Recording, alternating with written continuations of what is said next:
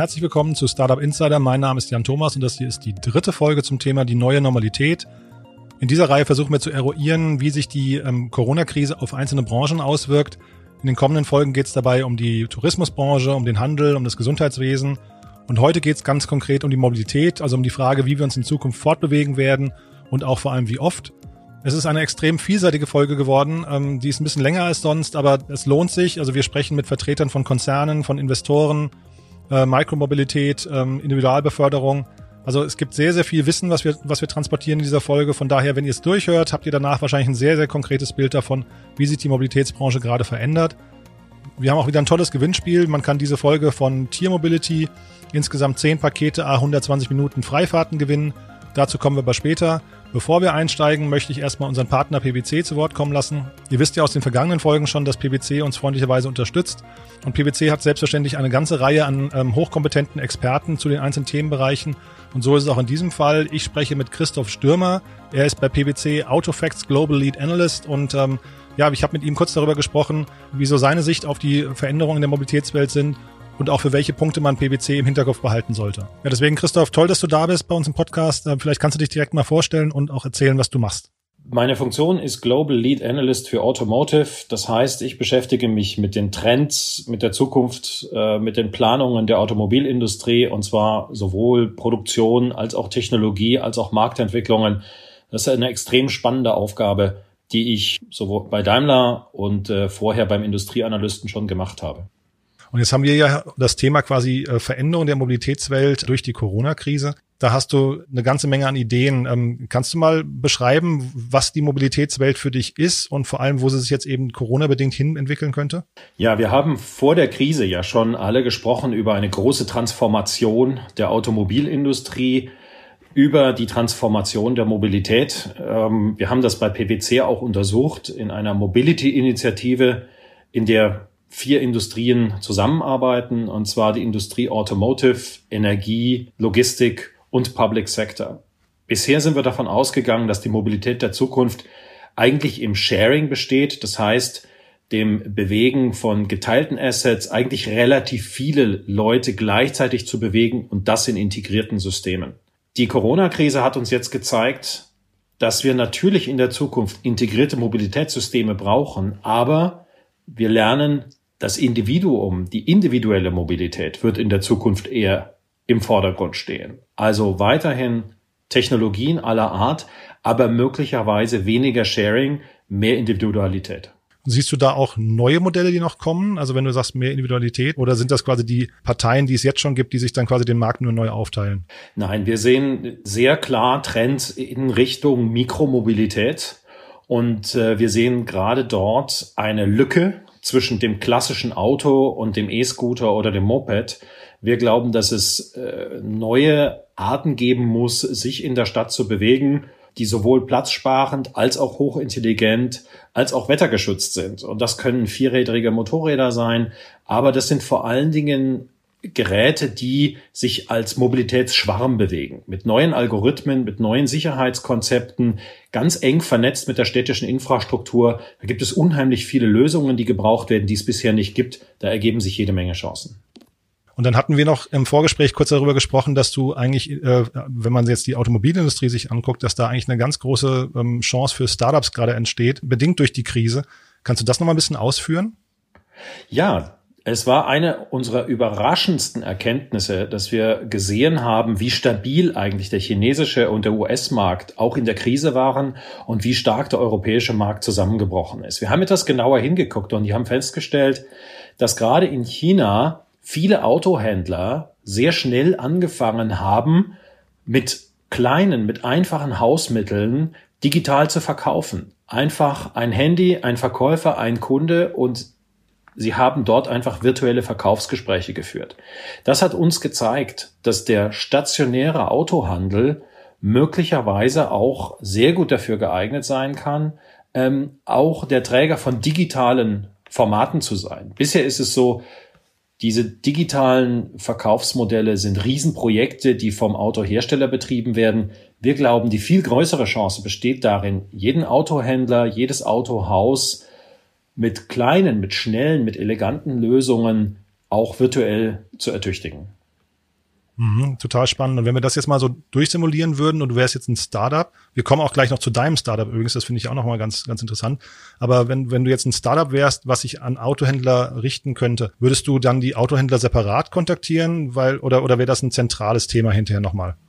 Nee, eben nicht, sondern ich glaube, es geht darum, Lösungen zu finden, die im Feld wirklich funktionieren, die bei jedem einzelnen Autohändler ganz einfach funktionieren, die natürlich auch angebunden sein müssen an die Systeme des Autohändlers, an die Systeme der Automarke, für die er arbeitet. Das ist logisch. Typische Backend-Integration ist sicherlich wichtig.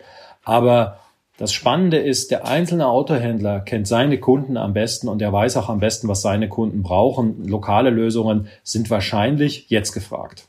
Jetzt hatte ich es gerade schon angedeutet, du hast ja auch noch ein eigenes Startup. Das finde ich ja total faszinierend, dass man quasi, obwohl man im Fulltime-Job steht, trotzdem noch nebenher gründet. Äh, kannst du noch mal kurz beschreiben, was du da machst? Ja, die Idee dieses Startups ist es, Elektromobilität und die Energiewirtschaft wirklich miteinander zu vernetzen, indem man ein einheitliches, gemeinsames System von intelligenten Energiespeichern schafft. Die Energiewende schafft sehr, sehr, sehr viele distribuierte Energiequellen. Wir haben heute schon distribuierte Energieverbrauch. Das, was dazwischen fehlt, ist distribuierte, intelligente und vernetzte Energiespeicher. Und wir arbeiten seit drei Jahren daran, da sowohl die entsprechende Software, Vernetzung, aber auch die entsprechende Hardware zu konzipieren. Dann vielleicht noch die letzte Frage. Wer soll dich kontaktieren? Wer darf dich kontaktieren und wie macht man das? Also ich freue mich sehr über jede Art von Anfrage, sowohl aus der Startup-Welt, Corporate, äh, Academics. Das ist alles äh, mein Thema christoph.stürme.pwc.com oder ihr googelt mich einfach, äh, da bin ich auf jeden Fall zu finden. Klasse, Christoph. Du, dann danke ich dir und ja, weiterhin viel Erfolg, auch mit deinem eigenen Startup vor allem. Das finde ich ja mega spannend. Dankeschön. Ja, bis bald.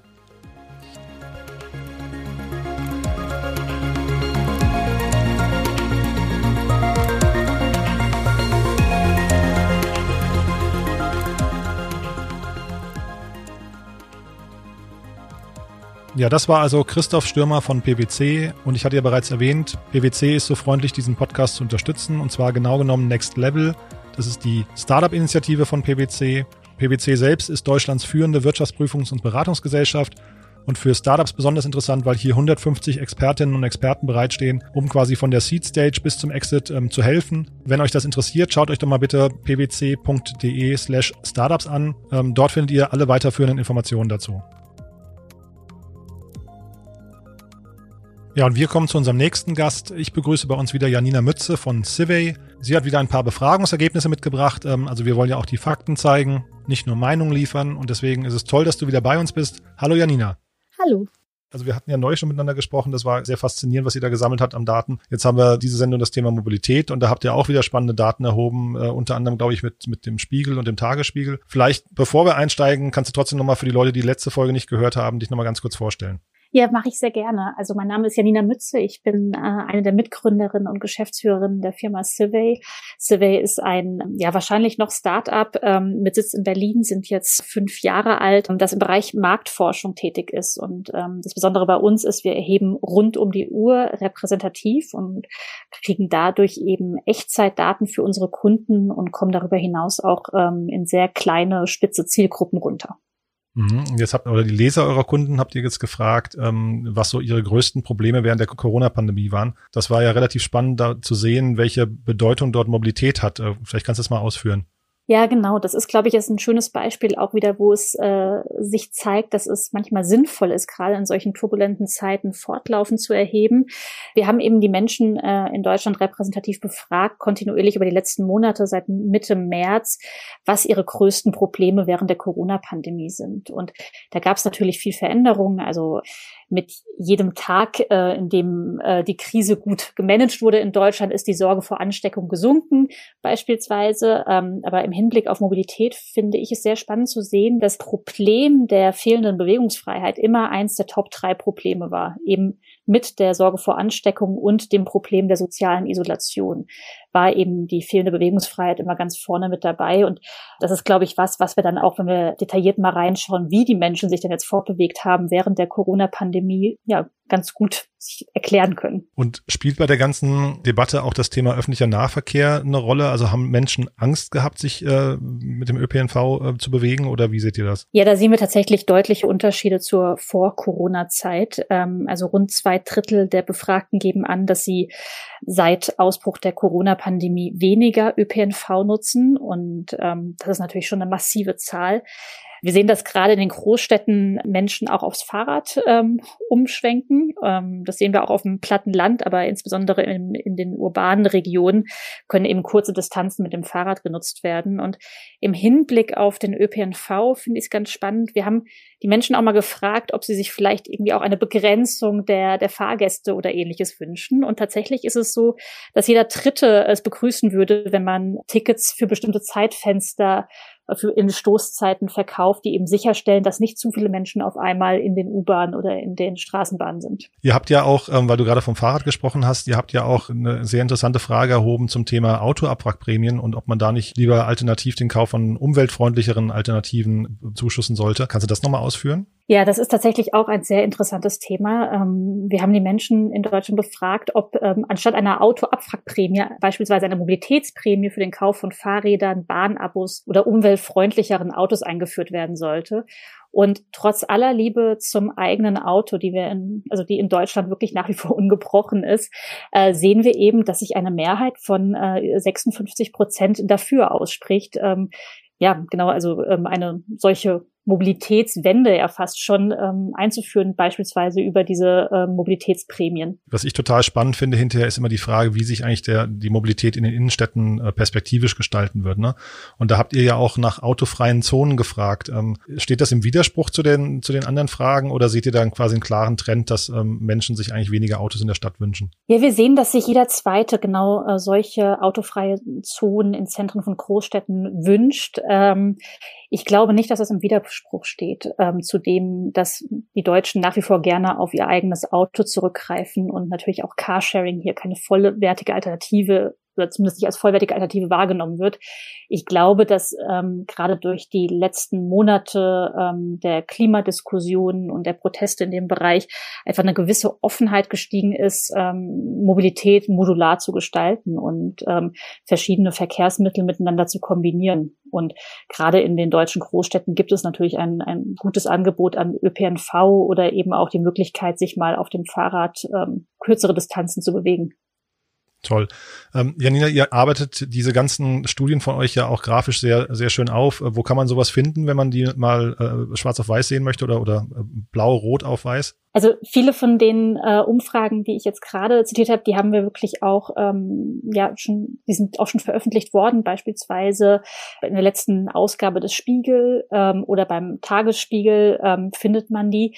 Wenn es jemanden aber auch im Detail interessiert, kann man äh, sehr gerne natürlich auf unsere Webseite kommen, wo auch einige dieser Themen gefeatured werden, ähm, also www.survey.com oder sich eben auch gerne an mich persönlich direkt wenden. Janina, dann danke ich dir. Ähm, das war wieder sehr informativ und wir hören uns in Kürze wieder, hoffe ich. Ja, freue ich mich drauf. Bis dahin.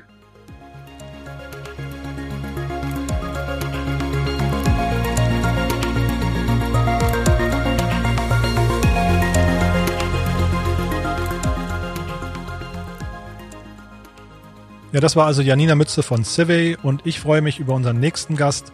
Bei uns ist Dr. Jens Wohltorf. Er ist Co-Founder und äh, CEO von Blacklane.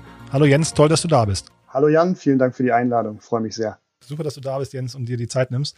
Vielleicht, bevor wir einsteigen, mal ein paar Worte, vielleicht kannst du dich vorstellen, mal kurz und auch vor allem erzählen, was Blacklane macht. Gerne. Ähm, also mein Name ist Jens, Jens Wohltorf.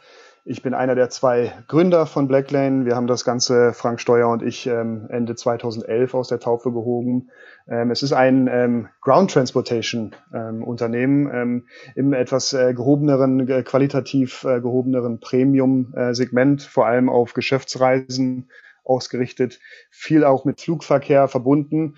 Und äh, Blacklane ist angetreten, um die erste und letzte Meile auf globaler Ebene zu schließen. Also im besten Falle holen wir unseren Fahrgast äh, an der eigenen Haustür ab, bringen ihn zum ersten Flughafen, dann fliegt dieser Fahrgast in, ähm, zu, zu seinem oder ihren Meetings in die, in die Welt. Dort holen wir dann wieder ähm, äh, die Person ab und, und dann auch wieder den ganzen Weg zurück. Also wir sind äh, international verfügbar in über 70 Ländern dieser Welt und ähm, und in der Tat auch sehr international unterwegs, auch umsatzseitig. Ähm, Deutschland spielt nicht eine allzu große Rolle für uns, ähm, sondern unser größter Einzelmarkt ist tatsächlich die, die USA. Wir sind äh, in Berlin geboren äh, und aufgewachsen, haben natürlich jetzt inzwischen Büros und Teams in der ganzen Welt, äh, sind insgesamt 400 Leute.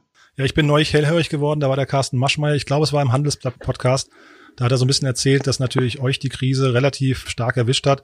Einfach aus dem Grund, weil ihr eben an den Flugreisen hängt. Und da habe ich gedacht, das ist wahrscheinlich total spannend, was du zu erzählen hast. Dazu kommt ja nochmal ja. der, der Punkt, dass, dass quasi, ich weiß, wahrscheinlich die meisten Menschen momentan so ein bisschen zurückhaltend sind, wenn sie in ein Taxi oder in, bei einem Chauffeur einsteigen. Ne? Vielleicht kannst du mal kurz umreißen, wie euch die Krise erwischt hat. Ja, gerne. Fange ich vielleicht mal ein bisschen äh, weiter hinten an. Also 2019 haben wir sehr, sehr erfolgreich beendet ähm, waren nochmal so 50, 60, äh, 65 Prozent Wachstum über 2018. Auch konnten unsere, unsere Kosten dabei während des Wachstums sogar reduzieren. Waren auf sehr, sehr solidem Pfad unterwegs, hatten gerade den größten Einzelvertrag unserer Geschichte gewonnen und haben den vorbereitet, um ihn äh, Anfang April zu launchen. Und dann hat uns natürlich dieses Thema äh, Corona äh, ganz schön von den, von den Füßen gerissen. Und in der Tat, ähm, wenn du ein Travel-Player bist, dann, dann steht man schon mal in der ersten Reihe. Äh, wenn man dann auch noch so wie wir so stark mit dem Geschäftsreise-Flugverkehr verbunden ist, was einfach unser Brot- und Buttergeschäft ist, der, der, der Flughafentransfer, ähm, dann, ähm, dann geht es fast nicht schlimmer. Ja, also unser Umsatz ist tatsächlich von, äh, wir haben es schon im Februar gemerkt, weil wir auch in Asia-Asien Geschäft haben. Da halt fing es langsam an, aber es, äh, jeder hatte noch Hoffnung, dass es eindämmbar ist als es dann ab Mitte März ähm, tatsächlich die global die Dämme gebrochen sind, da haben wir innerhalb von vier Wochen von Mitte März bis Mitte April nahezu gesamt das, den gesamten Umsatz verloren. Ähm, und wir kommen mal von einem Niveau, wo wir ähm, über 10 Millionen im Monat gemacht haben. Das gibt's doch gar nicht, ja. Also eigentlich klingt das nach einer Bilderbuchentwicklung im Vorfeld, ne? Und dann kommt Corona und plötzlich plötzlich bricht so eine Sache so ein. Ja. Kannst du mal, du hattest mir erzählt, ihr habt eine ganze Menge an Learnings mitgenommen, ne, die ihr, die ihr jetzt quasi auch weitergeben könnt. Wahrscheinlich sind das Management Learnings oder was sind so deine, deine wichtigsten Beobachtungen? Du, ich glaube, das gilt durch die ganze, durch die ganze Organisation hinweg, Management Learnings, aber auch direkt in den einzelnen Themenbereichen drin, auch wie man mit Partnern umgeht, wie man von Partnern behandelt wird. Und äh, also es geht auch um beruflich wie privat. Also ich glaube, jeder, ähm, der in dieser Zeit jetzt gerade lebt und, und, und agiert, der ähm, ist voller Learnings, denn sowas hat einfach noch niemand vorher erlebt. Ähm, auf, auf unser Geschäftsmodell ähm, äh, ausgerichtet, äh, muss ich sagen, dass es, glaube ich, sehr, sehr wichtig war. Und das haben wir ja auch jetzt vielfach schon auch draußen, auch draußen gesehen, ähm, wie das andere Unternehmen auch gemacht haben, dass wir schnell handeln mussten. Ne? Also es war tatsächlich ähm, ähm, äh, insbesondere der, das, das, der, der Schutz unserer, ähm, der, der Schutz der Menschen zu diesem Zeitpunkt war an allererster, an erster Stelle. Und das sind eben auch natürlich die, die Blacklaner weltweit, die 400 Kollegen, die ich vor, eben gerade schon erwähnt habe, ähm, die wir dann innerhalb von wenigen Tagen ähm, allesamt und weltweit in Homeoffices ähm, organisieren mussten. Äh, wir sind auch, wir sind nicht nur sehr techniklastig, sondern auch sehr servicelastig. Also wir haben auch einen großen äh, Kundenservice-Bereich. Und gerade der ist halt auch stark technologisiert im Sinne von Infrastruktur, Hardware. Äh, das war schon nochmal ein Aufwand, den äh, ins, ins Homeoffice zu kriegen. Aber natürlich geht unsere Verantwortung auch weiter. Wir haben zehntausende Chauffeure da draußen, die unter unserer Flagge, äh, zwar nicht als Blacklane-Mitarbeiter, sondern als Mitarbeiter der uns angeschlossenen Chauffeurunternehmen, ähm, für uns und mit uns arbeiten. Und, ähm, und die sind genauso schützenswert. Und äh, auch dort müssten wir ähm, schnell zusehen, wie wir sie aus der aus der Schusslinie ne nehmen. Und nichts nicht zuletzt eben auch unser Fahrgast, ja, auch der ähm, äh, der muss geschützt werden, so dass wir dann auch schnell ähm, ähm, Kommunikationsketten und und Kontaktketten aufbauen konnten. Ja, wenn uns jemand informiert hat, ein Chauffeur oder ein Fahrgast, ähm, äh, dass er positiv beispielsweise getestet wurde, dann konnten wir sehr gut nachvollziehen, wer in den letzten ähm, ein, zwei Wochen ähm, Kontakt hatte aus dem, aus dem Blackline-Netzwerk heraus und entsprechend agieren.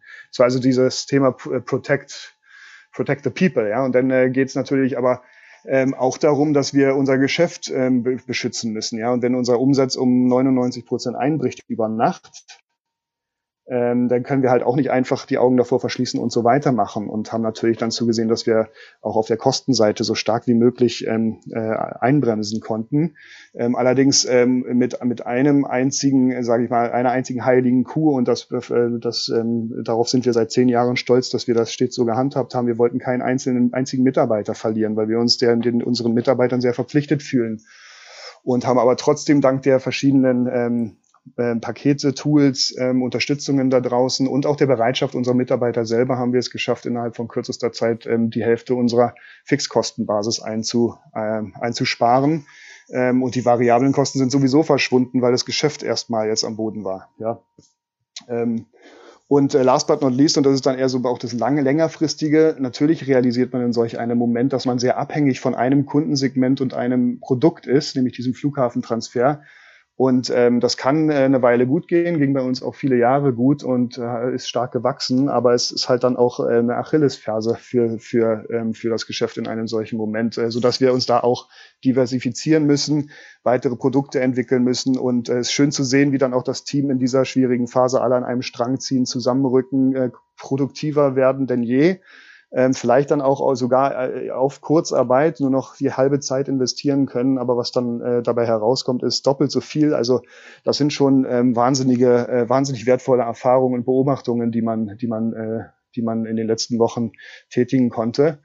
Und, äh, und jetzt seit Mitte April auch glücklicherweise geht's halt langsam auch wieder auch wieder bergauf. Wir sehen, dass der Geschäftsreiseverkehr wieder anzieht, dass die Flugtransfers ähm, äh, wieder wieder zunehmen. Und, ähm, und man kann, äh, wir können wir hoffen und, und arbeiten daran, dass, äh, dass dieser Trend fortgesetzt wird. Mhm. Ja, du wirkst sehr gefasst, finde ich. Also man, man merkt, dass du dich irgendwie mit der Situation arrangiert hast oder gefühlt vielleicht sogar im Griff hast mittlerweile. Aber wie ist denn dann euer Blick nach vorne? Also wenn, wenn man jetzt mal über den Flugverkehr nachdenkt, das wird ja wahrscheinlich noch relativ lange dauern, bis der sich wirklich komplett normalisiert hat, ob er sich überhaupt nochmal normalisiert. Das ist ja nochmal eine Frage. Das Thema Reisen ist, glaube ich, überall ein Fragezeichen dran. Businessreisen, da, da merkt man gerade, dass man viel digital machen kann. Also vielleicht ist der Markt dann sogar rückläufig perspektivisch. Wie ist denn da so deine Perspektive auf diesen auf, ja. auf euer Geschäftsmodell? Ja, also freut mich, dass ich so wirke, Jan, ähm, aber sei dir gewiss, ähm, dass da auch der Schein trügen kann. Ne? Also das ist seit drei Monaten sind wir im Kampfmodus und, ähm, und es ist ein permanentes Auf und Ab ähm, ist wahnsinnig schwer und zerrt an der Substanz ähm, eines jeden Einzelnen von uns. Und, ähm, und äh, ich freue mich auch tatsächlich darauf, wenn ich dem Homeoffice auch mal wieder den Rücken kehren kann und eine gewisse, gewisse Normalität mit Bürogängen und auch wieder, auch wieder Reisen ähm, tätigen kann. Also es ist äh, tatsächlich schwer, ja. Äh, so gefasst ich klingen mag, ist es, äh, ist es doch ein Kampf ähm, um etwas, an dem man zehn Jahre äh, äh, ge ge hart gearbeitet hat ähm, und, ähm, und, und, und, äh, und umso schöner ist es dann aber auch jetzt zu sehen, dass alle dann eben an diesem Strang gemeinsam ziehen und man äh, scheinbar sehr gut äh, dann doch durch so eine gravierende Krise ähm, durchkommen kann. Ähm, wie wird's aus, wie wird's weitergehen? Also wir sehen dieses zarte Pflänzchen Geschäftsreiseverkehr zwar wieder, wieder zurückkommen, aber was wir erwarten ist, dass das ähm, bis, äh, bis Ende nächsten Jahres, also Ende 21, nicht mal mehr auf das Niveau zurückkommt, von dem wir, äh, von dem wir kommen.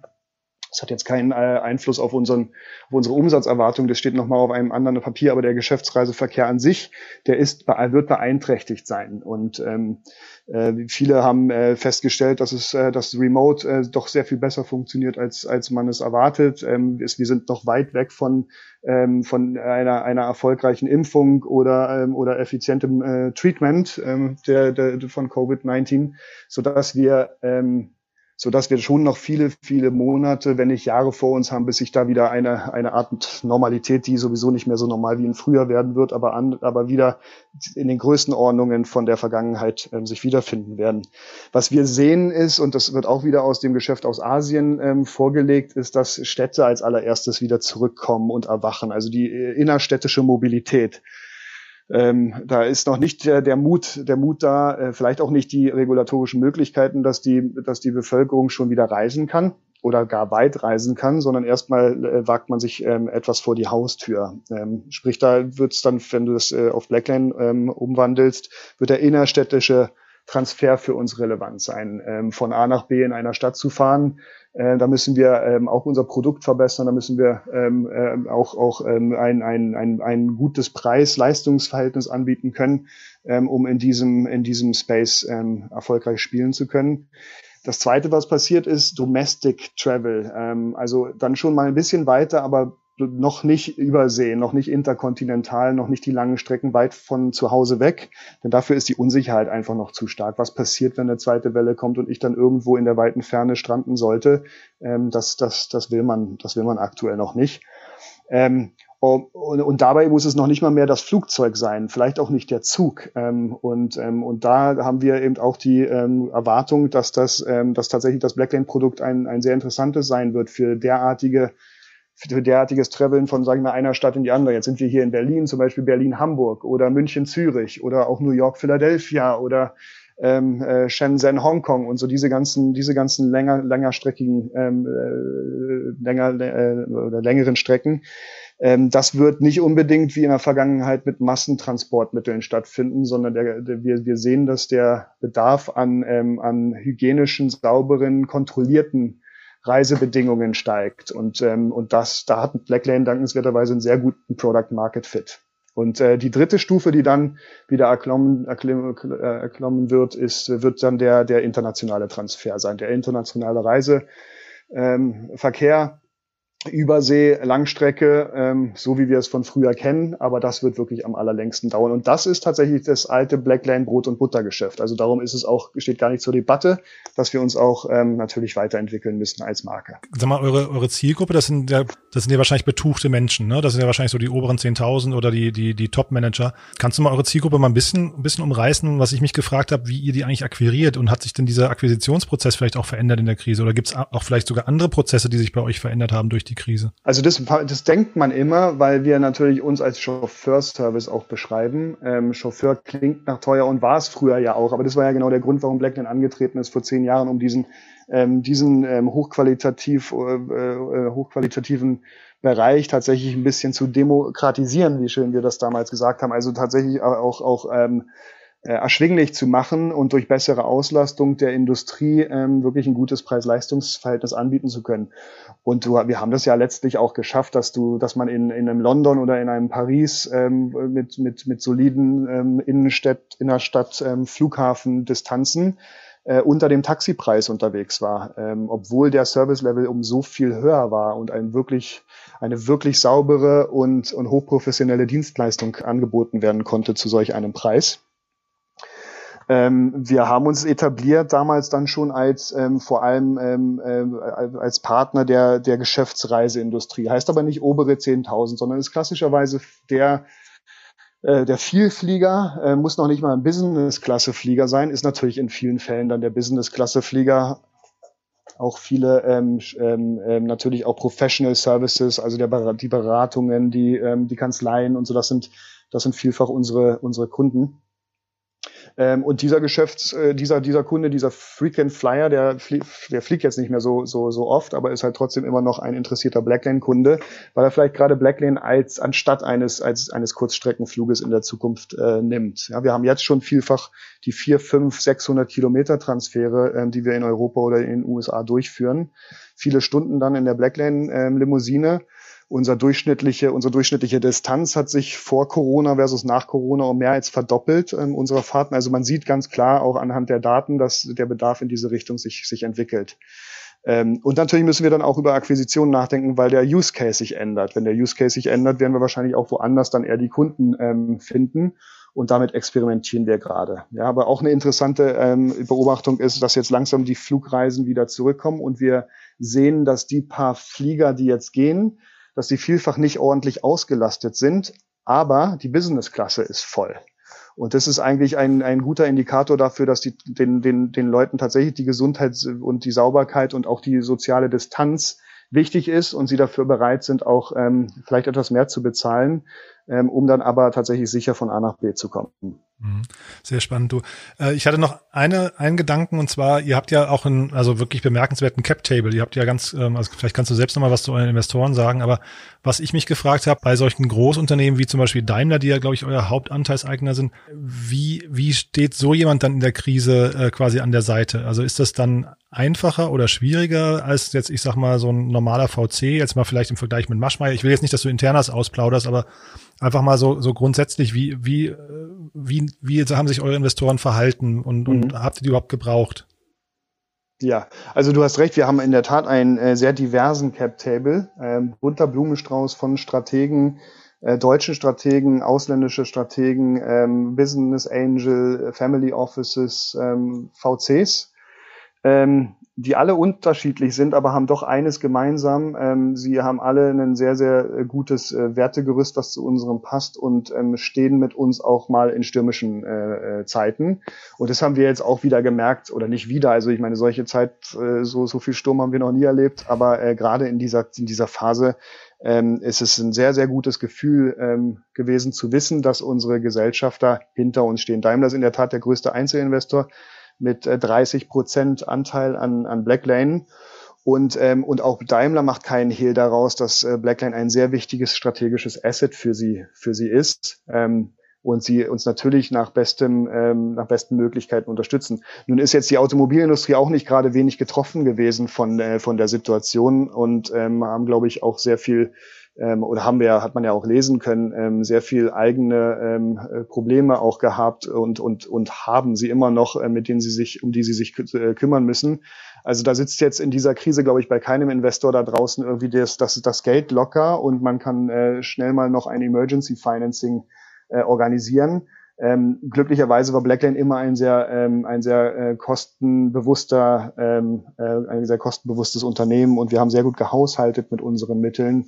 Wir haben eine große Runde nochmal Ende 17, Anfang 18 gemacht ähm, und, ähm, und, und haben einfach gute Unit Economics und eine stetig reduzierte Burn Rate ähm, auf dem Weg zu Break-Even, ähm, weswegen wir jetzt auch eben mit, mit, mit einem äh, soliden, jetzt nicht einem garantierten, aber einem soliden Gefühl durch so eine Krise kommen kann. Mhm. Und da sagt nochmal nach, nach vorne gespult, ihr wolltet, ihr hattet euren Börsengang angekündigt. Ähm, liegt der erstmal auf Eis oder, oder wie ist da eure Perspektive? Äh, auf, äh, nee, auf Eis nicht, sondern es ist eher so, kann man sich vorstellen, wie eine Parallelverschiebung. Ne? Es wäre, glaube ich, ähm, ähm, äh, falsch anzunehmen, dass man jetzt einfach so weitermacht wie, wie bisher, ähm, was, was, was vorher zwei, drei Jahre Vorbereitungszeit bedurfte. Ähm, und wenn wir jetzt sehen, dass wir ähm, mit so einem Cut ähm, konfrontiert sind hier, aus äh, der jetzt auch nicht gerade V-Shape-mäßig gleich wieder zurückkommt, sondern es ist jetzt schon eine etwas längerwierige ähm, Recovery-Phase zu erwarten. Dann kann man nicht einfach so weitermachen. Da würden wir ja auch selber uns äh, schaden und auch dem, dem Shareholder-Value schaden. Ähm, äh, nein, ich würde sagen, es ist äh, tatsächlich dann um diese Phase von einem halben Jahr oder Jahr, die wird parallel verschoben. Ähm, Blackline hat eine sehr gute Chance, stärker aus dieser Krise hervorzugehen, als sie, als, als, als wir, als wir hineingegangen sind. Ähm, bei, bei, bei solch einer, bei solch einer ähm, Situation spricht man nicht gerne von Gewinnern einer Krise, ja, denn das kann es eigentlich nicht sein. Ähm, hier, weil nach einer solchen Krise gibt es keine echten Gewinner, aber wir werden hier gut rauskommen, haben gute Chancen, äh, Marktanteile zu gewinnen, aus, auch aus anderen äh, nahen, nahen Branchen. Wir sehen links und rechts unsere Wettbewerber ähm, tatsächlich auch einknicken. Ähm, das wird eine Konsolidierungswelle geben. Ähm, vielleicht ist danach der, der, der, der, der, der Teich ein bisschen kleiner, aber dafür kann man in diesem Teich dann ein deutlich größerer Fisch sein. Ähm, und dann äh, genau diesen, diesen Chancen arbeiten wir gerade. Super, Jens. Also ganz, ganz lieben Dank, dass du so, so offen und ehrlich berichtet hast, wie es euch ging in der Krise. Gerne. Gibt's von deiner Seite aus noch was, was du ergänzen möchtest oder, oder, also von meiner Seite aus wären wir zumindest durch? Nein, ich würde natürlich dem Hörer ans Herz legen, ähm, auf der nächsten Reise Blackline auszuprobieren und, ähm, und mir dann gerne Feedback äh, zurückzumelden. Ja? Wir freuen uns drauf, immer besser zu werden und, ähm, und hoffen dann auch tatsächlich ein, ähm, ein Partner für viele verschiedene ähm, Kundensegmente in der Zukunft sein zu dürfen. Klasse, Jens. Vielen, vielen Dank, ja. Und dann ja, toi toi toi für die nächsten Schritte, dass es auf jeden Fall schnell wieder aufwärts geht. Danke, ja? freut uns. Cool, bis dann. bis dann. Tschüss. Tschüss, Jan. Tschüss.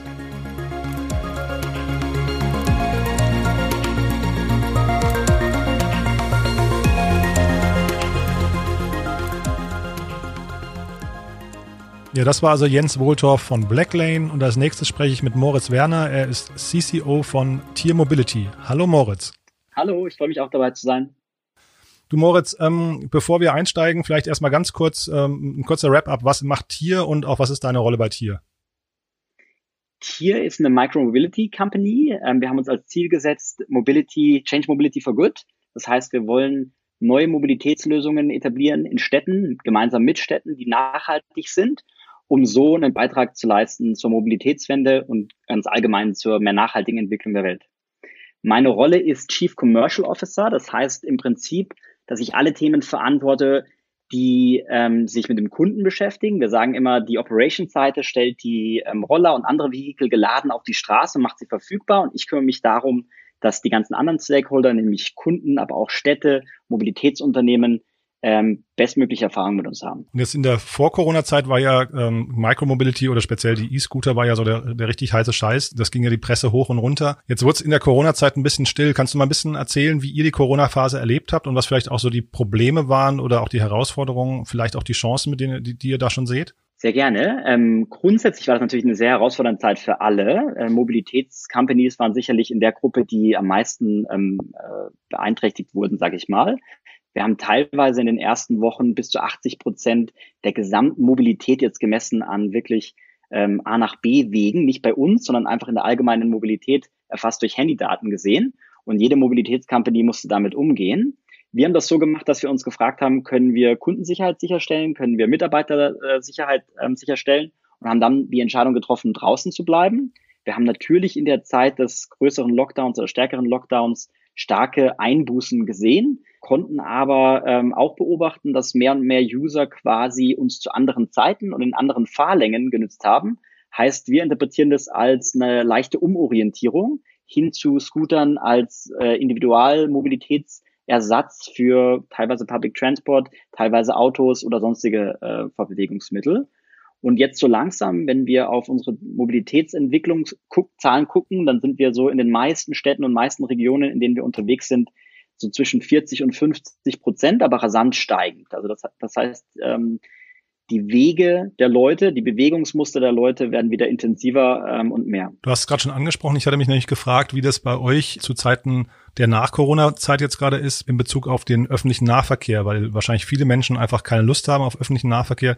Seid ihr da quasi die, die willkommene Alternative und seht ihr, dass Leute euch dementsprechend anders nutzen als vorher oder ist es genauso wie vorher einfach nur? Also wir verstehen uns grundsätzlich als nicht die Alternative, sondern die Ergänzung. Wir glauben, wir sind ein guter, eine gute Mobilitätsform jetzt mal im klassischen Kickscooter-Business für die erste und letzte Meile. Wir glauben, dass nachhaltige Mobilität nur mit Public Transport passieren kann. Es gibt kein Szenario, wo wir alle Fahrten abdecken könnten in irgendeiner Form. Das heißt, das muss immer zusammenarbeiten. Jetzt temporär wird es wahrscheinlich Leute gegeben haben, die mal aus einer U-Bahn und S-Bahn äh, raus sind und eher aufs eigene Fahrrad gesprungen sind. Darum sehen wir den ganzen Fahrradtrend oder eben auf einen unserer Kickscooter ähm, oder auf eins unserer Mopeds. Das heißt, es hat so eine kleine, ein kleiner Shift mit Sicherheit stattgefunden hin zur Individualmobilität ich glaube oder die Firma schätzt das auch so ein, dass mehr und mehr wir wieder zu einem normalen Verhaltensmuster zurückkehren, wenn die Leute so ein bisschen die, die Scheu abgelegt haben und auch wenn die ganze äh, Situation sich wirklich auch mess, messbar entspannt hat. Du hast jetzt gerade die Mopeds angesprochen, das ist vielleicht eine, eine spannende Seitenfrage nochmal. Ähm, ihr habt ja die ganze Flotte von Coop übernommen, ne? von dem, von dem Bosch-Ableger Coop. Ähm, das waren, glaube ich, so 5000 genau. E-Roller, wenn ich es richtig weiß. Kannst du schon sagen, wird das gut angenommen, das Thema, oder ähm, kann man das, ist es zu früh, um da eine Aussage zu treffen? Ja, man kann auf jeden Fall eine erste Aussage treffen. Also es wird sehr gut angenommen ähm, in mehreren Dimensionen. Wir haben viele Kunden, die wir vorher nicht hatten ähm, und die jetzt quasi Kunden sind, weil sie die Form der Mobilität mit, mit einer Vespa schätzen. Wir sehen auch, dass eben viele Tierkunden, die davor Kickscooter gefahren sind, auch die neue Mobilitätsform annehmen. Ähm, das heißt, ähm, die Rides per Day, ähm, die explodieren tatsächlich jetzt in den letzten Wochen. Ähm, also eine sehr positive Entwicklung. Was wir glauben, wie sich das einpendeln wird, ist, wir wollen eine Mobilitätscompany sein. Ähm, Mobilität ist in unterschiedlichen Formen gelebt. Ja, ich mache manchmal eine sehr kurze Fahrt, ich mache manchmal eine Zubringerfahrt zu einer U-Bahn, zu einer S-Bahn und manchmal decke ich einen ganzen Arbeitsweg ab, der dann irgendwie fünf bis zehn Kilometer ist und dann ist einfach eine andere Form der äh, Mobilität gefragt und da könnten dann zum Beispiel die Mopeds ähm, die beste Antwort sein. Also wir sehen sehr viel Commute-Traffic auf unseren Mopeds und wir sehen ähm, auch jetzt vermehrt Commute-Traffic auf den Scootern, aber Scooter sind auch so im, in, in der Mitte des Tages ähm, zum Lunch fahren oder ähm, zu irgendeinem schönen Platz fahren, wo man irgendwie sich ein Eis holen kann. Ähm, genau. Das heißt, wir glauben dran, man muss, um den Kunden unabhängig, und das ist unser großes Ziel, zu machen vom eigenen Pkw, gerade dem irgendwie Benzin gefütterten Pkw, ähm, müssen wir ein Set an Angeboten anbieten, das den Kunden in allen Mobilitätswünschen ähm, eine gute Alternative bietet. Und das ist unsere Mission. Das heißt, wir werden so lange quasi durch eigene Erweiterungen und Partnerschaften unser Angebot erweitern, dass Kunden in den meisten der Fällen, in denen sie von A nach B kommen wollen, Tier als mögliche Option in Erwägung ziehen können. Hm, das heißt, wenn man jetzt über Konkurrenten von euch spricht, wen siehst du da? Ist das tatsächlich der Besitz des Autos, den ihr, äh, den ihr angreift? Ist das der, das primäre Ziel oder der Pkw an sich? Oder was ist so euer Feindbild, wenn man so möchte?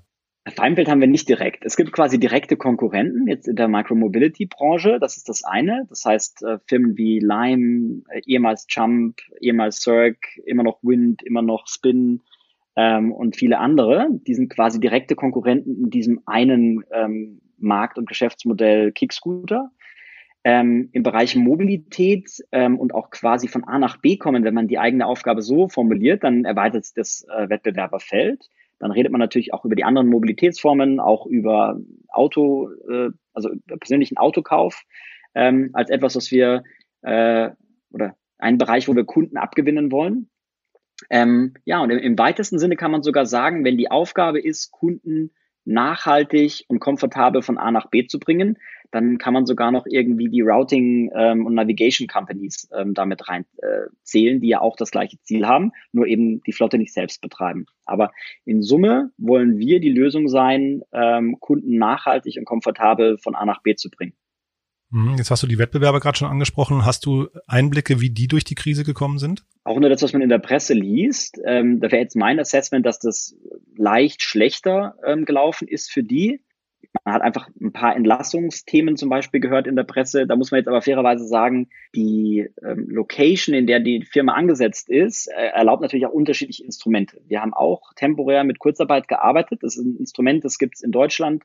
Es gibt ähnliche Vehikel in manchen europäischen Ländern. Es gibt keine vergleichbaren äh, Vehikel in Ländern wie den USA zum Beispiel. Das heißt, Firmen, die da ansässig sind, konnten nicht auf sowas zurückgreifen und hatten dann dadurch quasi äh, gewisse Nachteile. Ja. Ähm, in Summe, wenn ich mir so die Presse über Fundingrunden, über Layoffs und über andere Themen angucke, dann glaube ich, haben wir unseren Job ganz gut gemacht und ähm, sind, wenn es jetzt dabei bleibt, relativ gut durch die Krise gekommen. In den letzten Tagen wurde nochmal kommuniziert, dass ihr die, ich glaube Series B war das, ne, nochmal aufgestockt habt um 20 Millionen.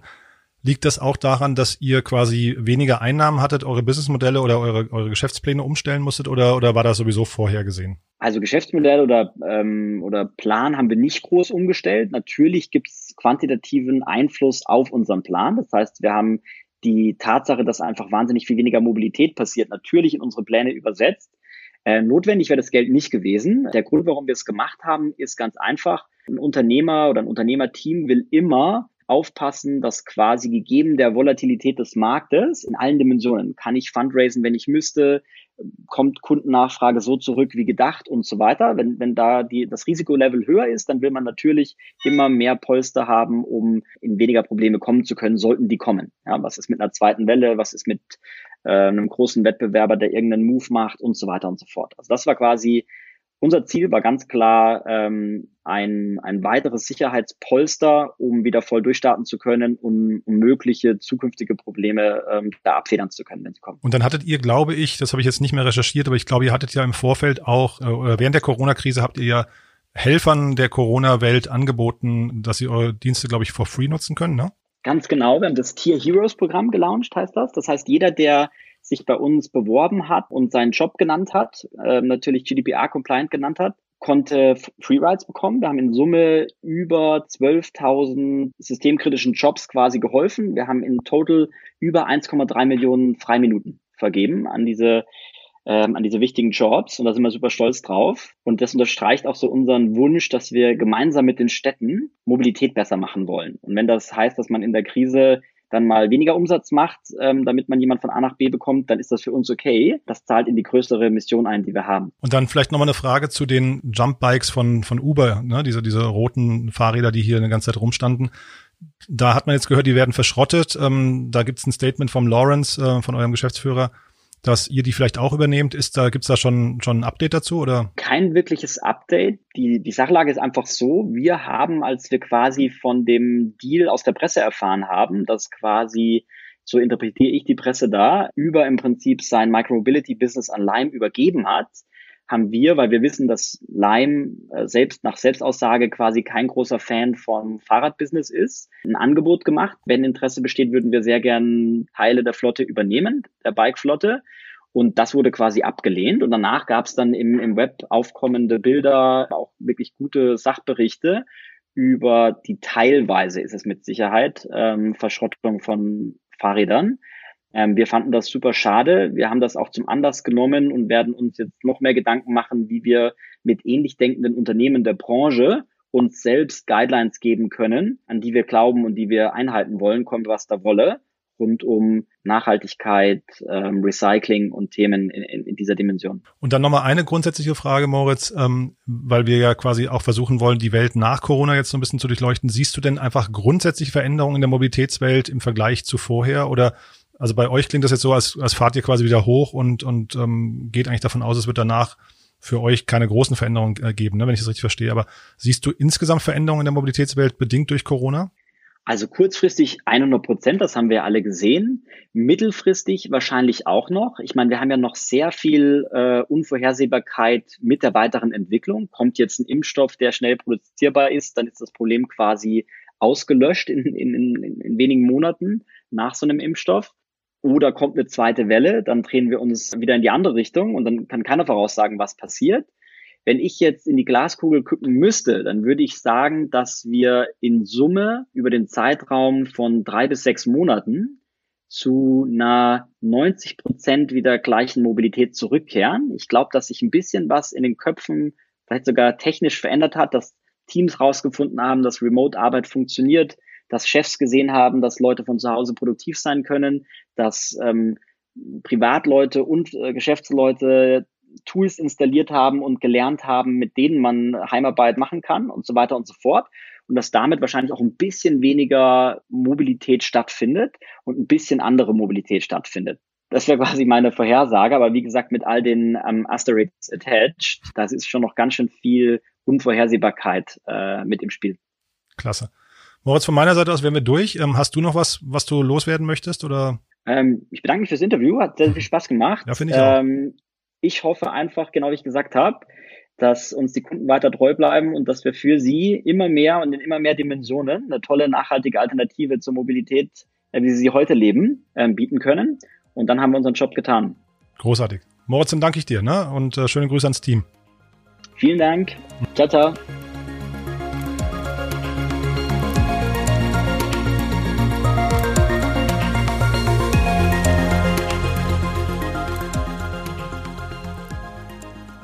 Ja, das war also Moritz Werner von Tier Mobility und ich hatte ja vorhin schon angekündigt, es gibt ein kleines Gewinnspiel. Moritz war so nett, uns 10 mal 120 Freiminuten für Tier Mobility zur Verfügung zu stellen. Die verlosen wir wieder unter allen Teilnehmern, die eine Rezension bei iTunes hinterlassen für unseren Podcast. Ob gut oder schlecht, Hauptsache ehrlich, das ist das Wichtigste dabei. Wir freuen uns über euer Feedback und wir, wir freuen uns natürlich auch, wenn ihr helft, diesen Podcast bekannt zu machen. Den Screenshot bitte schicken an podcast.startup-insider.com. Und wir freuen uns für euch, wenn ihr dann eines von diesen zehn Paketen gewinnt. So, das war es mit dem Gewinnspiel. Vielen Dank schon mal fürs Mitmachen und generell fürs Weiterempfehlen von diesem Podcast. Und wir kommen zu unserem nächsten Gast. Bei uns ist Hanna Bohmgarden. Sie sitzt in Stuttgart und ist verantwortlich für die Startup-Autobahn und hat deswegen natürlich einen sehr, sehr starken Industriebezug. Ich freue mich sehr, dass du da bist. Hallo Hanna. Vielen Dank für die Einladung, Jan. Ich freue mich sehr, jetzt die nächsten, ich glaube, 10, 15 Minuten über Mobilität und äh, Corona zu sprechen. Du bist bei Plug and Play in Stuttgart und ihr habt dort die äh, Startup-Autobahn mit verschiedenen Partnern aufgebaut. Vielleicht kannst du mal ein bisschen A, zu deiner Person erzählen und dich mal kurz vorstellen, aber auch eben, was sich hinter der Startup-Autobahn und Plug and Play versteckt. Gerne. Also Hanna, Hanna Baumgarten. Ich äh, bin bei uns Senior Programmmanagerin bei Startup Autobahn. Also kümmere mich hier, dass die ganze Programmstruktur funktioniert, dass unsere ganzen Startups happy sind, dass wir mit der Community, wie zum Beispiel mit dir, äh, in Kontakt kommen, äh, mit den ganzen großen Konferenzen und kümmere mich auch darum, dass das, was wir machen, halt auch gut nach außen kommuniziert wird. Macht das jetzt seit drei Jahren. Mein Hintergrund ist aber eigentlich Medienmanagement und habe mich da aber auf Innovation fokussiert und äh, auch so ein bisschen Blut geleckt, sagen wir mal, an der ganzen Startup-Szene, als ich äh, nach dem Bachelor bei einem Startup in München für neun Monate gearbeitet habe und dann auch bei einem größeren Konzern die äh, Corporate Entrepreneurship Strategie aufbauen konnte und liebst so Startups, Unternehmen jetzt zusammenzubringen. Also eigentlich habe mir beide Welten das Beste rausgeholt ähm, hier bei der Startup Autobahn und ähm, was die Startup Autobahn ist, also wir nennen uns Innovationsplattform Das Startup Autobahn powered by Plug and Play. Plug and Play ist, sagen wir mal, der neutrale Moderator zwischen den ganzen ähm, Partnern. Gestartet haben wir 2016 mit Daimler, Plug and Play, Universität Stuttgart und Arena 2036. Haben damals aber auch schon gesagt, okay, wir machen das als eine offene Plattform, also dieses Open Innovation, einfach weil die besten Startups aus dieser Welt kommen vielleicht nicht nur für einen Konzern nach Stuttgart, aber wenn wir einen Daimler, einen Porsche, einen BSF, BP und so weiter und so fort zusammenbringen, kriegen wir auch die geilsten Startups aus Australien, aus äh, Tel Aviv, aus Berlin, wo auch die immer sind, äh, zu uns nach Stuttgart und bringen die mit den Business Units unserer Partner zusammen, damit die gemeinsam an Mobilitätsthemen, Produktionsthemen, auch Nachhaltigkeitsthemen arbeiten und das langfristig dann auch in die Produkte, Services und Prozesse implementieren. Mhm. Das sagen wir mal in der Nutshell. Mhm. Und du hast mir im Vorfeld erzählt, ihr habt dann verschiedene Programme, die dann immer wieder laufen. Da seid ihr jetzt im Programm 8, wenn ich es richtig verstanden habe. Ihr sucht aber auch schon die Startups fürs Programm 9. Kannst du mal so ein bisschen erzählen, die Suchfelder ähm, oder die, die Teilnehmer von Programm 8 und was die von euch erwarten mhm. und was ihr von denen erwartet und vielleicht auch, was sich dann vielleicht an den Suchfeldern so ein bisschen geändert hat, jetzt vielleicht auch durch Corona ähm, für, den, für, den, äh, für das Programm Nummer 9? Ähm, super gerne. Also es gibt bei uns eigentlich nicht wirklich ein Themenfeld, ähm, in dem die Startups sind. Es geht immer darum, was gerade aktuell bei unseren Partnern gesucht wird und was deren Business Units brauchen. Und wir haben da ganz verschiedene Themen. Ähm, letztes Programm hatten wir sehr viele Projekte äh, im Sustainability-Bereich oder in diesem ganzen Kreislaufwirtschaftsbereich, die äh, sehr, sehr wichtig waren für die ganzen Unternehmen. Und das hat sich auch jetzt in dieses Programm übertragen. Äh, mitten im Programm äh, hat es dann angefangen mit äh, Corona äh, warum sich jetzt auch die Suchfelder ein bisschen geändert haben. Und äh, was ich sehr, sehr spannend finde, was man jetzt beobachten kann, gerade am Anfang, klar, waren diese ganzen Future of Workplace-Themen sehr, sehr spannend. Also auch dieses ganze, jeder war im Homeoffice, wie kann man das managen? Aber jetzt sieht man auch so, gerade vielleicht in die Autoproduktion, dass es wichtig ist, dass sich die Menschen, die das Auto kaufen, sicher fühlen. Also das ganze Thema Hygiene, Desinfection ist super spannend, aber auch der ganze Verkauf von einem Auto. Muss man wirklich in ein Autohaus gehen oder kann man das digital machen? Also diese ganze User Experience, sich das mal anzuschauen, äh, wie man digitalen Sales überhaupt machen kann, gerade bei so einem Produkt wie ein Auto, was ja auch sehr, sehr emotional ist und auch kostenspielig. Ähm, das sind gerade Themen, mit denen wir uns sehr beschäftigen, aber auch so Wellbeing, Community-Themen, ähm, was gerade die ganzen Partner spannend finden anzuschauen. Und du hattest auch über das Thema Cost-Cutting gesprochen, hast aber auch gleichzeitig betont, dabei geht es nicht darum, Mitarbeiter zu entlassen, sondern eher um Produktionsthemen, ja? Genau, also das ist auch natürlich ein schönes Thema. Also klar, in der Produktion entstehen ja auch viele Abfälle. Äh, das wurde auch schon davor angeschaut. Okay, wie kann man zum Beispiel dieses ganze Materialverbrauch reduzieren? Ähm, wie kann man vielleicht auch aus Nutz, also aus Müll, äh, vielleicht auch ähm, Autoteile machen? Also aus ja dieses ganze Zirkel ähm, Economy-Thema. Äh, das wird angeschaut, aber dann auch Produktionssicherheit, ganz viele Themen, gerade wenn weniger Leute vielleicht in der Produktion sind aus Abstandsregeln. Äh, das wird angeschaut, gerade aktuell auch. Aber auch schon davor, was ja auch noch sehr, sehr schön ist, wenn man einfach keine Materialverschwendung hat oder Prozesse mhm. einfach schneller laufen also ihr seid ja quasi so ein Verbund von Corporates, wenn ich es richtig verstehe. Mhm. Davon ist ein Teil im Automobilsektor, ein Teil, jetzt BASF hast du genannt, äh, mhm. äh, eben auch nicht. Aber kannst du bei dem Automobilbereich ähm, mal vielleicht auch so ein bisschen beschreiben, was deren Vision ist von der Mobilität der Zukunft? Gibt es sowas? Also hast du da ein Gespür dafür, wie die, wie die sich aufgestellt haben? Äh, und, und also sieht man ja so ein bisschen anhand der Suchfelder, aber die du jetzt gerade genannt hast, digitaler Verkauf und sowas, das sind ja eigentlich eher so Metathemen. Ne? Mhm. Na gut, ein großes Thema und das äh, hat sich jetzt ja auch nicht geändert, ist ja E-Mobilität. Ähm, das ist, sagen wir mal, beim Autohersteller äh, auch ein ganz großes Thema. Da entstehen ja auch viele, dieses ganze Nachhaltigkeitsthema. Äh, alle schauen sich natürlich das Thema Share an. Ähm, wie habe ich da die Möglichkeit, auch in dem Bereich zu sein? Also es gibt ja auch ähm, hier zum Beispiel bei Daimler Mercedes hat ja das Car2Go, was jetzt auch zusammengebunden ist mit diesem Share Now äh, Konstrukt. Ähm, klar, das sind äh, Visionen, aber was ich jetzt halt einfach gemerkt habe, vielleicht auch durch diese ganze Corona-Thematik, ist doch dieses mein eigenes Auto, aber wie fühle ich mich am sichersten und was für Services kann ich denn rund um mein eigenes Auto halt noch anbieten? Und ich glaube, da wird sich jetzt auch viel entwickeln. Und es hat ja auch viel mit Digitalisierung zu tun, äh, die ich finde jetzt gerade sehr beschleunigt wird. Ähm, denke ich, dass es da halt noch viel, viel ändern wird, äh, für uns auch als Konsumer. Ich höre dann aber raus, das Thema Autobesitz ist weiterhin ein, ein, eine, eine Überzeugung der äh, Automobilhersteller. Also man, jetzt, man geht jetzt nicht davon aus, dass die autonomen Fahrzeuge, die ähm, seien sie elektrisch oder nicht, aber die im Prinzip Passagiere befördern, aber nicht mehr im eigenen Besitz sind. Äh, das, das seht ihr nicht. Es wird angeschaut und ich, da wird auch dran gearbeitet, auch gerade das ganze autonomes Driving, die ganzen Themen. Das ist vielleicht jetzt ein bisschen nicht, ah, ich würde nicht sagen zu pausiert, stimmt nicht. Also man arbeitet ja immer noch dran.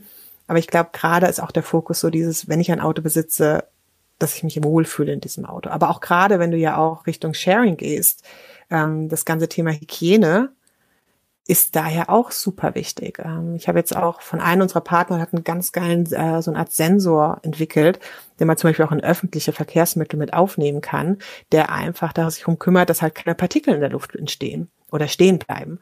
Und äh, ich finde, das ist eine ganz, ganz spannende Entwicklung, die man, glaube ich, davor nicht so sehr auf dem Schirm hatte und äh, jetzt viel, viel relevanter geworden ist.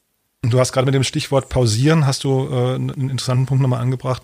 Denn ich hatte von vielen Leuten gehört, dass eigentlich die Corporates und Mittelständler jetzt durch die Corona-Phase eigentlich erstmal mit sich selbst beschäftigt waren und das Thema Innovationen an Stelle zwei gerückt haben. Siehst du das auch? Also kannst du das bestätigen für die Unternehmen, mit denen du arbeitest? Oder war da, also hat, hat man trotzdem gesagt, Innovationen sind wichtig und ähm, es geht eigentlich weiter wie vorher? Das sehr, sehr Gute ist, äh, mir wird nicht langweilig, weil es doch sehr, sehr viel zu tun ist und äh, sehr viel auch Startups angeschaut werden und auch die Projekte alle wieder laufen. Ich glaube, es gab mal eine kurze Pause, äh, einfach gerade durch Kurzarbeit, das ist ja auch kein Geheimnis. Äh, ich glaube, jeder Großkonzern, gerade Konzern, gerade in der auch Produktion, äh, ist mal kurz in Kurzarbeit gegangen von einem Monat und zwei. Das heißt, da gab es mal eine kurze Pause, aber äh, Anfragen nach Startups äh, gab es immerhin. Äh, jeder der Partner ist noch aktiv an Themen dran.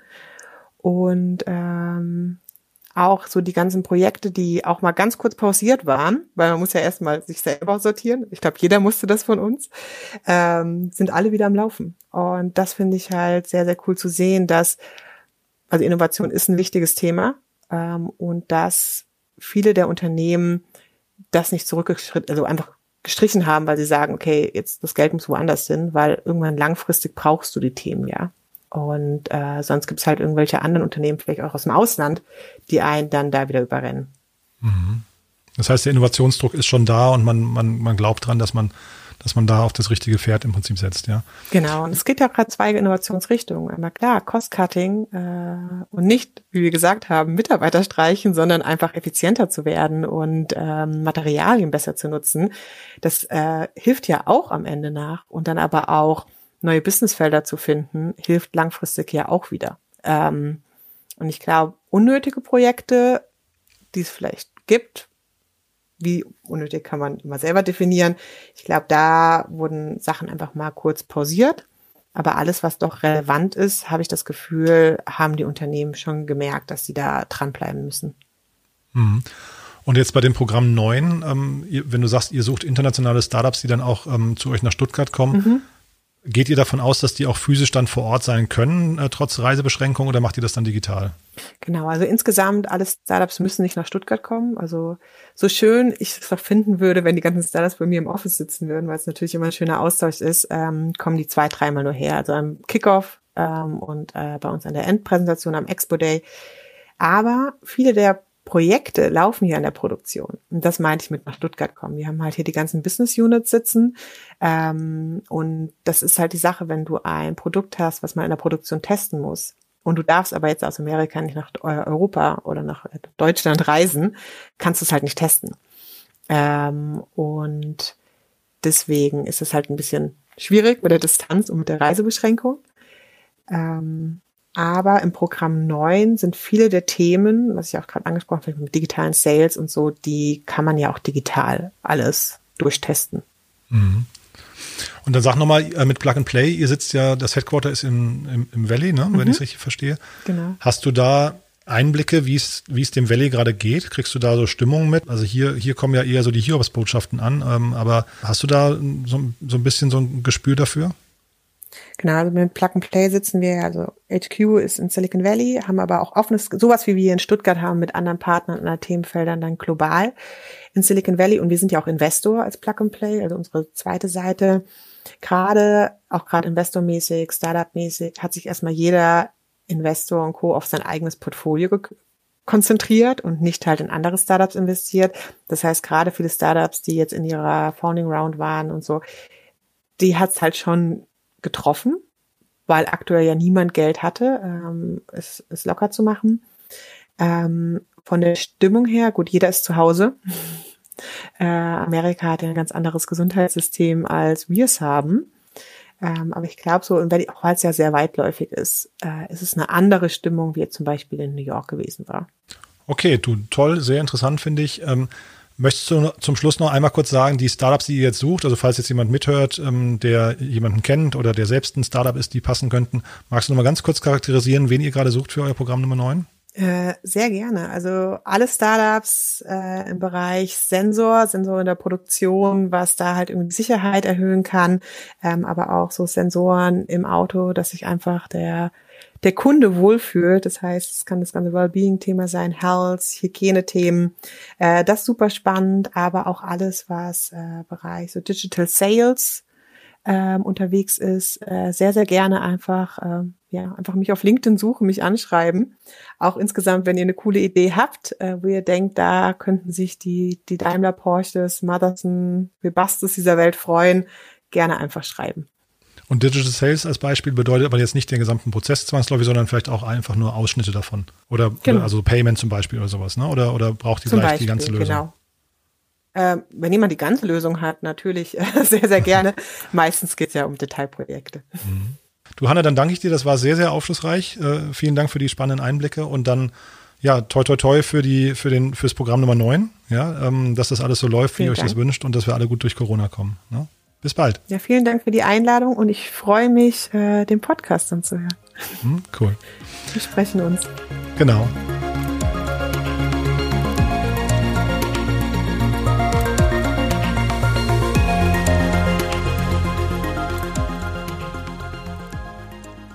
Ja, das war also Hanna Bohmgarten von der Startup Autobahn. Und ich hatte es ja vorhin schon gesagt, wir haben einen bunten Strauß an Teilnehmern heute. Wir hatten jetzt zweimal Startups, wir hatten jetzt einmal Industrie. Was fehlt, ist der Investor und deswegen freue ich mich sehr, dass bei uns Benjamin Erhardt ist von Unternehmertum in München. Er ist ein ausgewiesener Mobility-Experte. Benjamin, es ist toll, dass du da bist. Hallo. Hallo Jan, vielen Dank, freut mich sehr. Cool.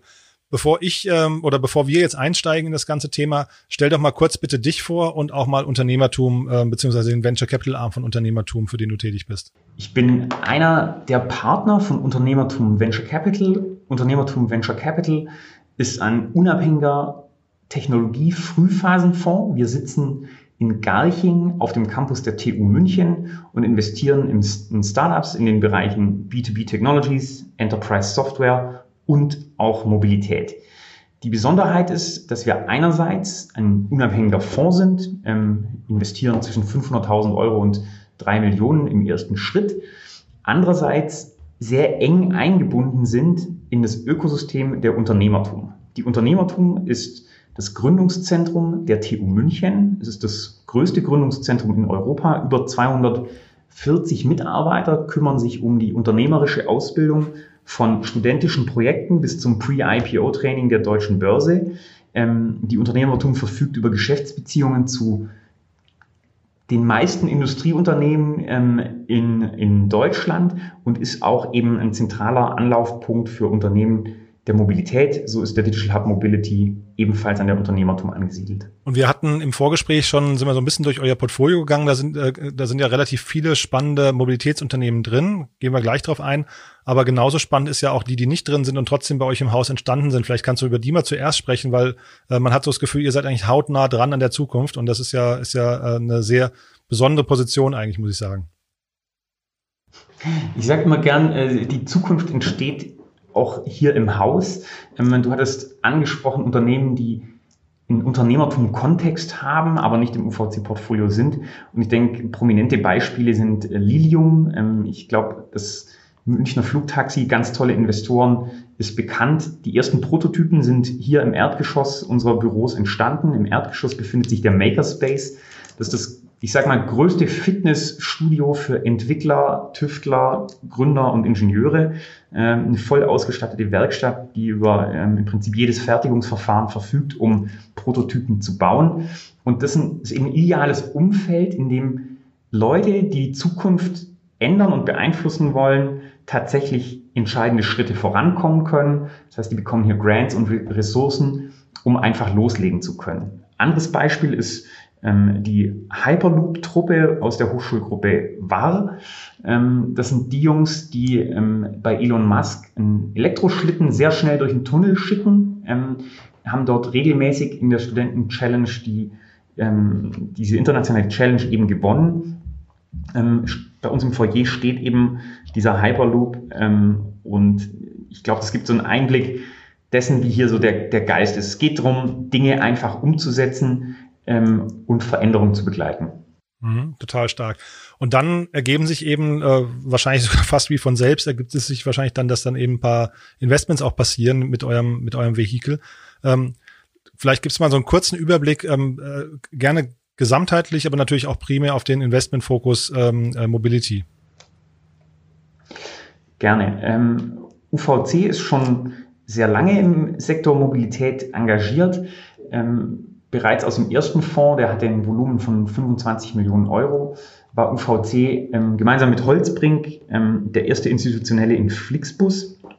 Ich glaube, die weitere Reise ist bekannt, ein ganz, ganz tolles Unternehmen mit einfach fantastischen Gründern und tollen Co-Investoren. Ähm, des Weiteren sind wir generell investiert in den Sektoren Services. Wir sind investiert in der Mobilität im in den Bereichen Produkte. Also wir investieren auch in Hardware-basierte Geschäftsmodelle ähm, und natürlich auch Enterprise-Software, die einen, Mobilitätsengel hat. Was sind dort Unternehmen, die man vielleicht auch kennt? Ähm, Wimcar ist ein Investment, machen Flottenlösungen, digitale Fahrtenbücher. Ähm, wir sind investiert in CarJump, das eine, wurde dann an PSA verkauft, das ist eine Meta-App für, für Ridesharing. Wir sind Investoren ähm, auch in Fazua, das ist ein E-Bike-Antriebunternehmen und auf der Enterprise-Seite auch in Twice, Batteriemanagement, ähm, Batterieanalytiklösungen. Und so begleitet uns das Feld äh, Mobilität eigentlich durch die komplette Investmentstrategie. In unterschiedlichen Phasen sind wir investiert und haben oft einfach die Reise auch von Entwicklern und Talenten aus einer ganz frühen Unternehmensphase ähm, bis eben zu Startups mit mehreren hundert Mitarbeitern jetzt schon öfter mal erfolgreich begleitet. Mhm, stark. Ähm, jetzt hatten wir ja quasi durch Corona bedingt ähm, in Deutschland, also international hält das ja zum Teil sogar noch an, aber in Deutschland, wir hatten ja quasi jetzt eine Phase der Nichtmobilität. Welche, welche Geschäftsmodelle hat es denn da am meisten erwischt, so jetzt aus eurem Portfolio oder vielleicht auch andere Mobilitätsbereiche, die du gesehen hast, wo du sagst, ui, die, die, die hatten es in der Krise so richtig schwer? Also ich glaube, mit unserem Portfolio, da sind ja sechs bis acht Unternehmen, kann man, glaube ich, dem Sektor Mobilität zuordnen, ähm, hatten wir da eine hohe Exposure. Und der März war für uns als Investor natürlich ein Monat von nicht dagewesener Unsicherheit. Das ist ganz klar. Looking back ist erstaunt mich eigentlich eines, die, die Bandbreite an Effekten, die wir gesehen haben. Ich glaube, es ist kein Geheimnis, ähm, dass ähm, bei Flixbus beispielsweise de facto alle Busse gestanden sind. Das stand ja auch in der Zeitung, ist ja auch klar, Lockdown heißt Lockdown, ein, ein Busnetzwerk operiert dort nicht. Das Team von Flixbus hat da aber einen unfassbaren Job gemacht ähm, und macht es auch jetzt wieder in der Ramp-up-Phase. Aber es zu erleben, wie ein so großes Unternehmen ähm, in so hoher Geschwindigkeit runterfährt, ist als Gesellschafter natürlich auch etwas, was man nicht jeden Tag macht. Ähm, nicht intuitiv war dann aber eher eigentlich die Effekte bei Unternehmen mit anderen Geschäftsmodellen. Also beispielsweise FinAuto ist ein Auto-Abo, ein Unternehmen, das mit einer sehr niedrigen Hürde ähm, Fahrzeuge dem Privatnutzer zur Verfügung stellt. Also ich kann ein Auto kaufen wie bei Amazon, Amazon in der App, ich krieg's geliefert, muss mich nicht um Anmeldung, ähm, Versicherung oder sonst irgendwas kümmern. Und natürlich, was ändert Corona? Die Nachfrage nach Individualmobilität, schnell und unbürokratisch, sehr passender Vertriebsweg, attraktives Preismodell. Ähm, war einfach überraschend zu sehen, dass es sehr stabil oder generell auch eher einen positiven Effekt für dieses Geschäftsmodell hat. Selbiges, ich glaube, das ähm, ist auch nahezu intuitiv, ähm, dass das Thema E-Bikes und Fahrräder anders gesehen wird. Das E-Bike ist eben nicht mehr ähm, das Modeinstrument oder das Fahrrad für den, der irgendwie nicht genug Kraft in den Beinen hat, sondern es ist einfach ein valides Transportmittel, insbesondere im urbanen Bereich oder im, im Bereich Pendeln zur Arbeitsstätte geworden. Ähm, und Unternehmen wie Fazua sind da eben sehr, sehr spannend und gut positioniert, sodass auch hier ähm, einfach eine Differenzierung stattfinden musste. Man muss genau hingucken, was sind die Effekte. Ähm, behindert einen eher die Supply Chain oder zieht mehr die Nachfrage an mir? Und wir hatten eben alles gesehen. Und das ist das, äh, glaube ich, Spannende am Sektor Mobilität. Ähm, alle Unternehmen, die dort ähm, aktiv sind, leiden einerseits unter reduzierter Mobilität, aber profitieren eben auch von beschleunigter Transformation. Und überall, wo es Transformation gibt, ist es gut für Startups und innovative Unternehmen. Von daher sind wir da gerade sehr optimistisch. Wie ist denn das bei euch, wenn ihr jetzt so eine, also ihr seid in dem Bereich da sehr aktiv, wie man merkt. Ähm, habt ihr da Investmentthesen und, und äh, also zum Bereich Mobilität, zum Bereich Fortbewegung in der Zukunft und haben die sich jetzt irgendwie auch vielleicht verändert in den letzten drei Monaten? Also habt ihr da Dinge hinterfragt und neu justiert? Also die, die Veränderung die, ich glaube, die, die offensichtliche Veränderung ähm, ist auch uns nicht verborgen geblieben. Das heißt, ähm, reduzierter Geschäftsmobilitätsbetrieb auch einen viel stärkeren Fokus auf Nachhaltigkeit.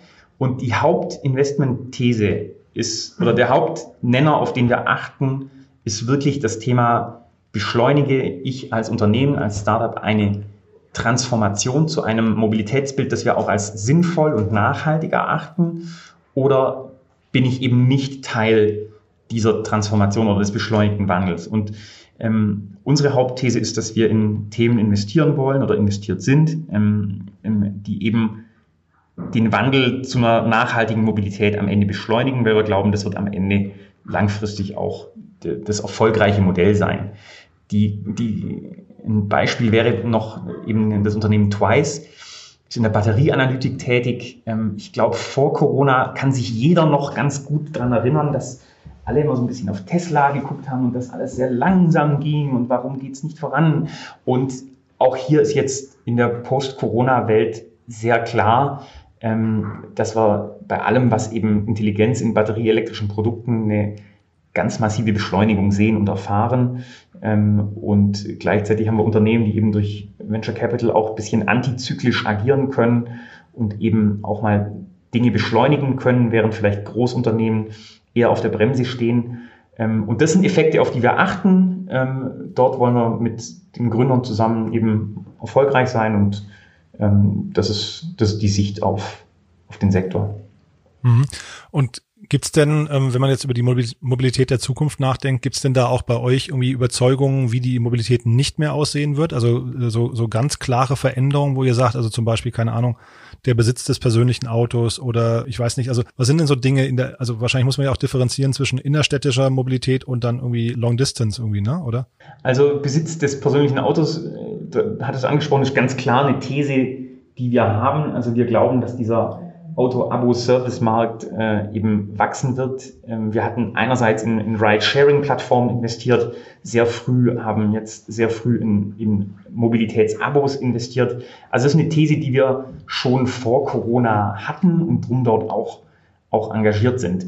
Ähm, die Frage ist ja, wer wird Wer, wer findet innerhalb dieses doch teilweise auch offensichtlichen Wandels ein Geschäftsmodell, das als Startup auch nachhaltig exekutierbar ist. Das ist eigentlich fast noch die, die spannendere Frage.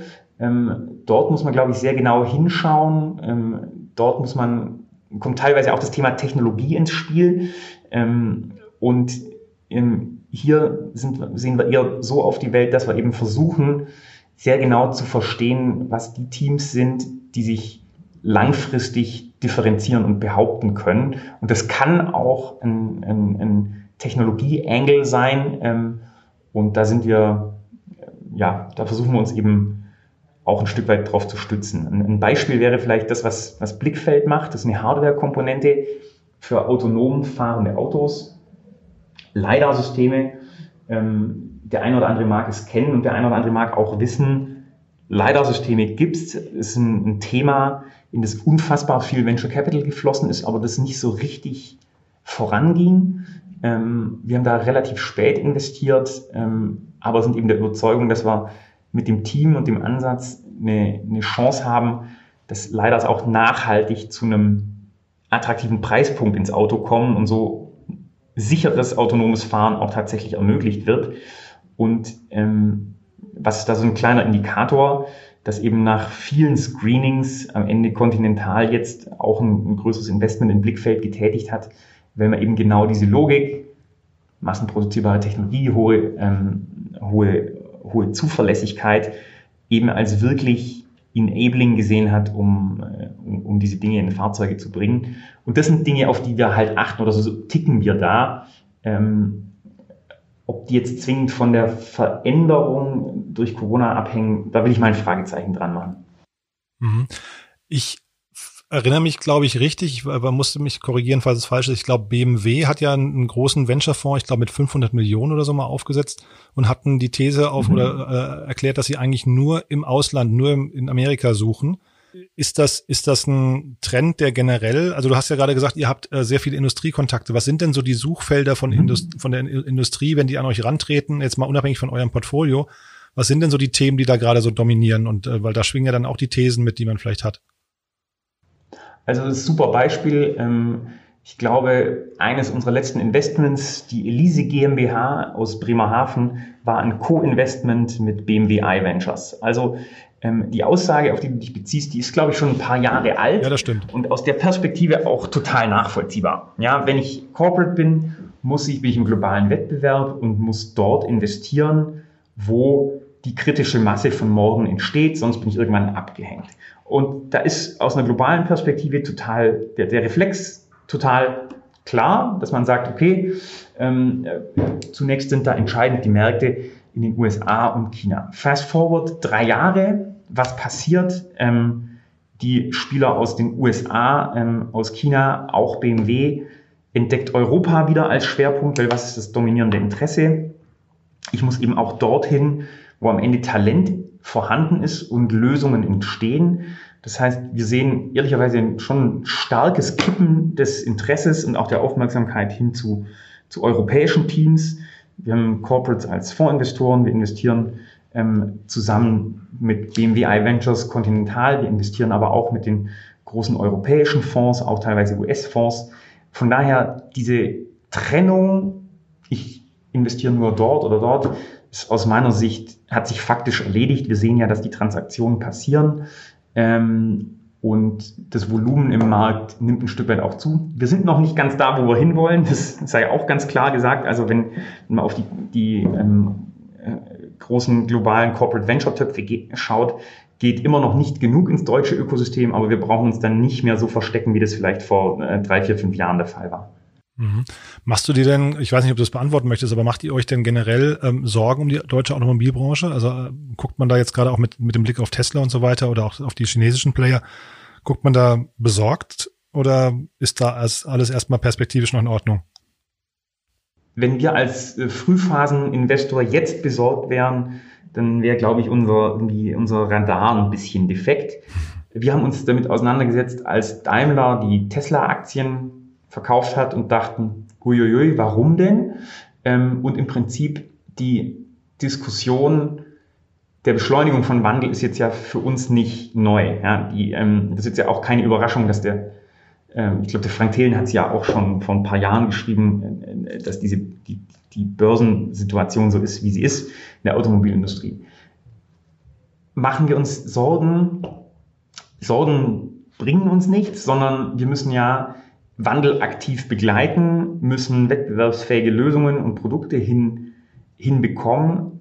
Was wir als UVC tun wollen, ist, wir wollen Startups finanzieren, die gemeinsam mit der Automobilindustrie einfach global wettbewerbsfähige Produkte und Lösungen an den Start bringen. Das fängt von autonomen Fahren an bis zur Elektrifizierung. Nochmal auch ähm, die großen Automobilunternehmen sind alles enge Partner von Unternehmen wie Blickfeld oder Twice. Und das ist auch genau gut so. Und wenn wir sehen, was in diesen Partnerschaften entsteht, dann habe ich schon sehr, sehr, bin ich schon sehr, sehr zuversichtlich, ähm, dass die Automobilindustrie so, wie sie es auch in der Vergangenheit gezeigt hat, wettbewerbsfähige Produkte ähm, ähm, herausbringen kann. Ein bisschen schade ist halt, ähm, dass wir das langsam tun. Ähm, aber ich habe auch den Eindruck, hier und da beschleunigen sich die Dinge jetzt. Aber nochmal Angst, nein. Neue Informationen, so richtig auch nicht. Ähm, ist eher so ein bisschen Gefühl, ähm, Ärmel hoch und schneller machen. Und dann, ich weiß nicht, ob du es beantworten möchtest, aber ähm, der, der Schritt von Tesla nach Brandenburg, jetzt da eine Fabrik zu eröffnen, eine Gigafactory, wie seht ihr das? Also ist das irgendwie, äh, ist dann äh, Tesla für euch hinterher auch ein Partner wie zum Beispiel BMW oder sagt man eher dann, das ist der, der Feind, der jetzt plötzlich äh, äh, im Angriffsmodus ist und äh, hier eigentlich un unerwünscht ist? Nein, also nein. Ich meine, andersherum, ähm, ich, ich durfte mit einem Gründerteam der TU München nach China zum World Economic Forum. Wenn Sie durch China laufen, ist alles voll mit Porsche Cayenne und BMW 5ern und es gibt Werke von allen. Also das, dieses, ich sag mal, leicht protektionistische Mindset, was macht jetzt hier Tesla in Brandenburg? Also davon, das ist meine persönliche Meinung, da halte ich nichts davon, sondern ist ein, ein super leistungsfähiges Unternehmen, investiert, schafft Arbeitsplätze, ähm, schafft Wettbewerb und schafft am Ende den Ansporn, besser zu werden, dann machen wir halt genau das. Also ähm, ist doch nicht keine super schlaue Strategie zu sagen, nur weil jetzt Wettbewerb kommt, will ich das nicht. Also das äh, so, so, so kommen wir, glaube ich, nicht voran. Cool, ja, ist, ist glaube ich, genau das richtige Mindset, aber es hätte ja sein können, dass ihr vielleicht durch eure Industrienähe da einfach so ein, vielleicht einen anderen Blick drauf habt. Du, ähm, toll, also von meiner Seite aus sind wir durch, Benjamin. Ähm, Gibt es Dinge, die du noch gerne adressieren möchtest oder loswerden möchtest? Haben wir was Wichtiges vergessen? Hat mir Spaß gemacht, Jan. Danke für die Zeit und ähm, ja, hat mich gefreut. Hat mich auch sehr gefreut. Danke dir, ne? Dann bis bald und äh, alles Gute. Alles klar. Ciao.